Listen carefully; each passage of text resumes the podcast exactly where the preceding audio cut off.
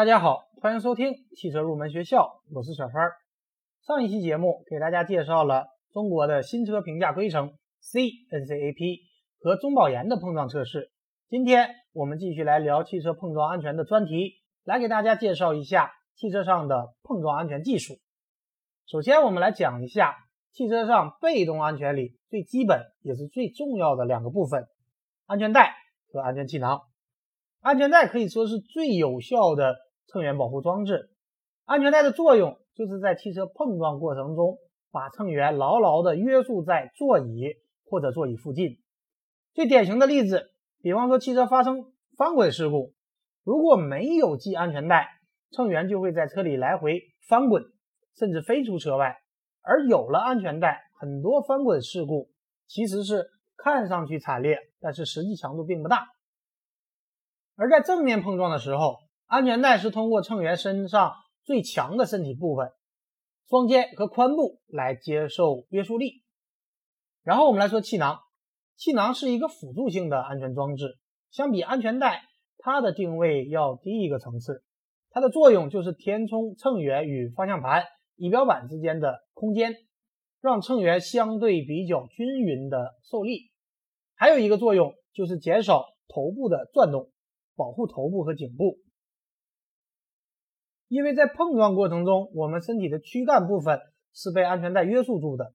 但是头部和颈部并没有被约束住，在碰撞中会因为惯性而向下运动，而安全气囊可以减少头部的转动，进而起到保护的作用。座椅安全带是一九五零年代开始使用，通过不断的改进，现在三点式安全带已成为定型。气囊是一九七零年代被发明。通过不断改进，现在也成为了汽车上的标配。根据交通事故伤亡统计和分析，安全带和气囊是有效的乘员保护装置，能够降低伤亡风险。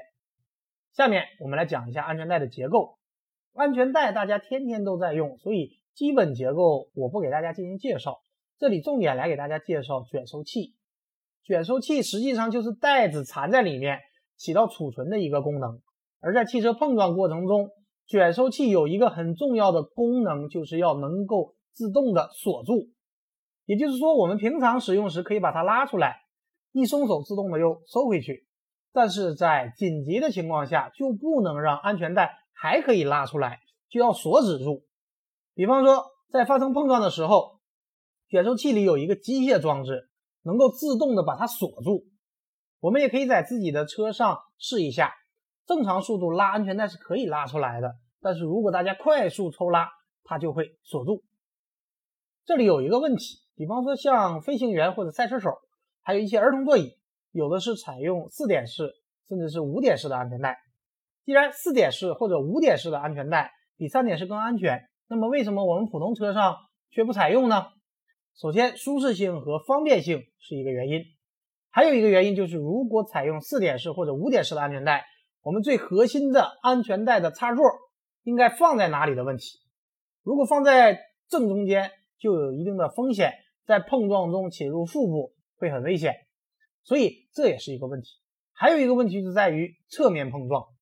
我们之前的节目中讲过，侧面碰撞最大的问题在于空间太小，驾驶员距离撞击距离太近。在这里有一个保护手段，就是通过侧面安全气帘把驾驶员推开。来赢得空间，而如果你用四点式或者五点式的安全带，那么气帘就很难把乘员推开，而三点式安全带固定在 B 柱上，侧气帘就很容易把乘员推开，所以这也是另外一个原因。然后我们来说一下安全气囊的基本结构，首先它有一个包装，因为气囊都是隐藏起来的，要么藏在方向盘里，要么藏在副驾驶的仪表板里，然后气囊会有一个支带，一般是尼龙做的。因为尼龙布比较结实，这些织带会以一定的方式叠好，然后放在相应的塑料板的下边。还有一个重要的装置就是起爆器，也叫做气体发生器。起爆器接收到指令就会起爆，在气体发生器的燃烧室里布置了大量的燃料，点火器产生点火火花，这些燃料就会迅速燃烧并产生大量的氮气。气体通过过滤器以后被导入气囊中。从而使气囊膨胀，而发出指令的部件就是 ECU，它可以判断碰撞的强度，也就是判断到没到要起爆安全气囊的程度。如果到了，就会发出指令给起爆器。气囊的充气和放气过程能够在三十到五十毫秒内完成，慢了是不行的，因为整个碰撞过程也就在一百到两百毫秒之间，所以气囊的起爆时间也不能太长。而正是由于起爆的时间短。也导致它的展开速度比较快，初始值也就是峰值速度是比较快的，大约能够达到三百多公里每小时，平均速度也要大于一百多公里每小时。这也是安全气囊存在一定隐患的原因，稍后我们也会讲到。而在乘员与气囊接触的过程中，气体通过气囊的排气孔排被排出，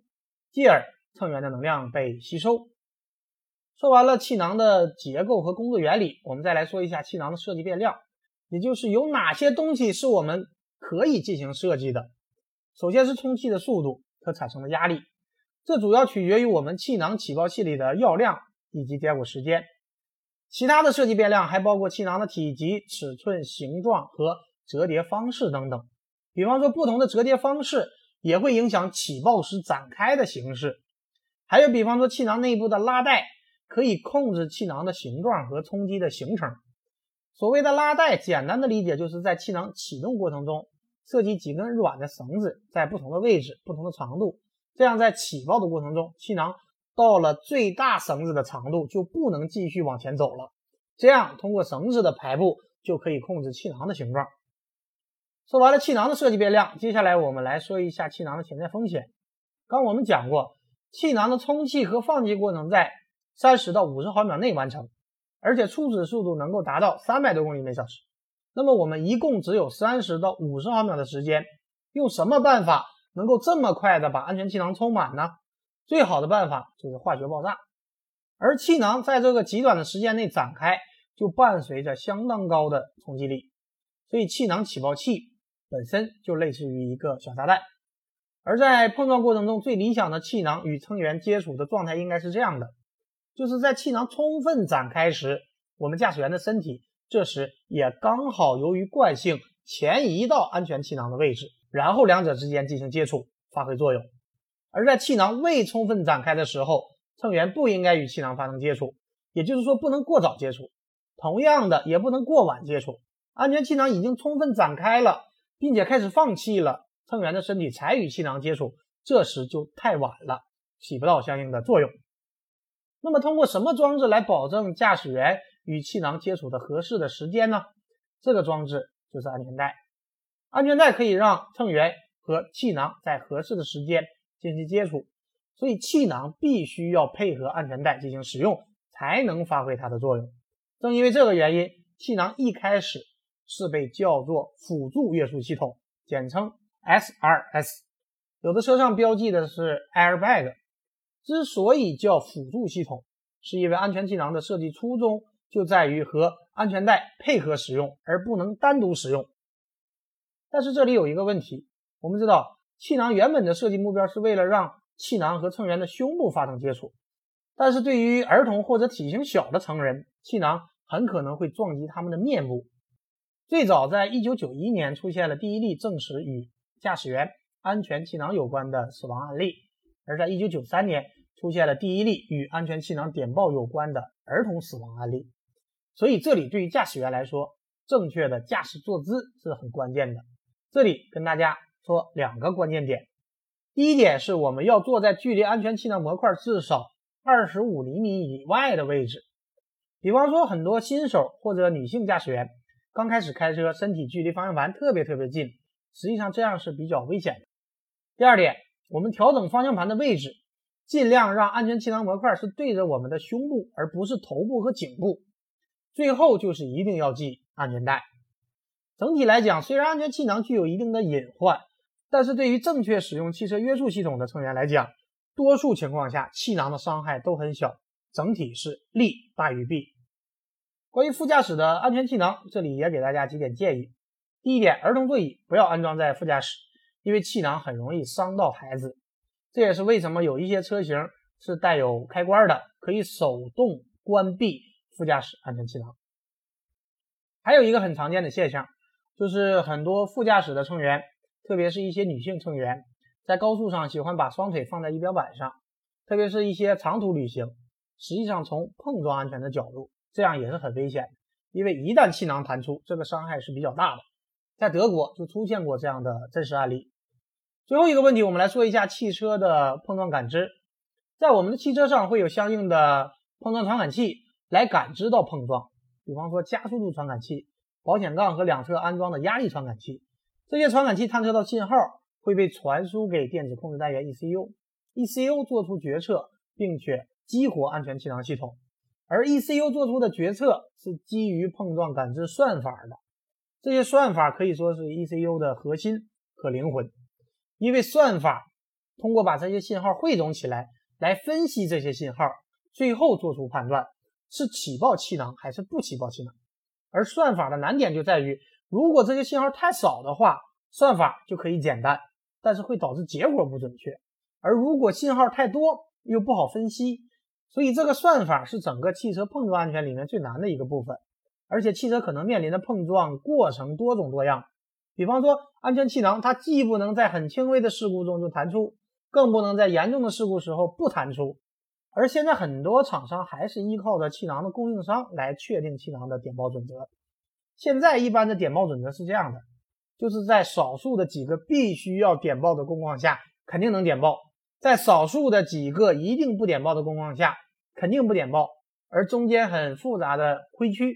恐怕就没有办法那么确定是否能够点爆。所以说，碰撞感知是非常复杂的。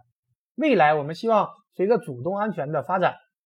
通过雷达、摄像头等感知技术，可以给气囊起爆的算法更多的输入信息，这样也可以让算法更加的准确和可靠。但是不管怎么样，大家不要有一个误区，就是认为所有的碰撞事故气囊都应该弹出来。比方说轻微的事故，人也没有受伤，这个时候气囊没有弹出来也是正常的。但是对于比较严重的事故，也有少数气囊不弹出的情况，这就不对了。而不弹出的原因，就是由于点爆规则的不完善所导致的。好的，以上就是本期节目的全部内容，感谢大家收听今天的汽车入门学校，我们下期节目再会。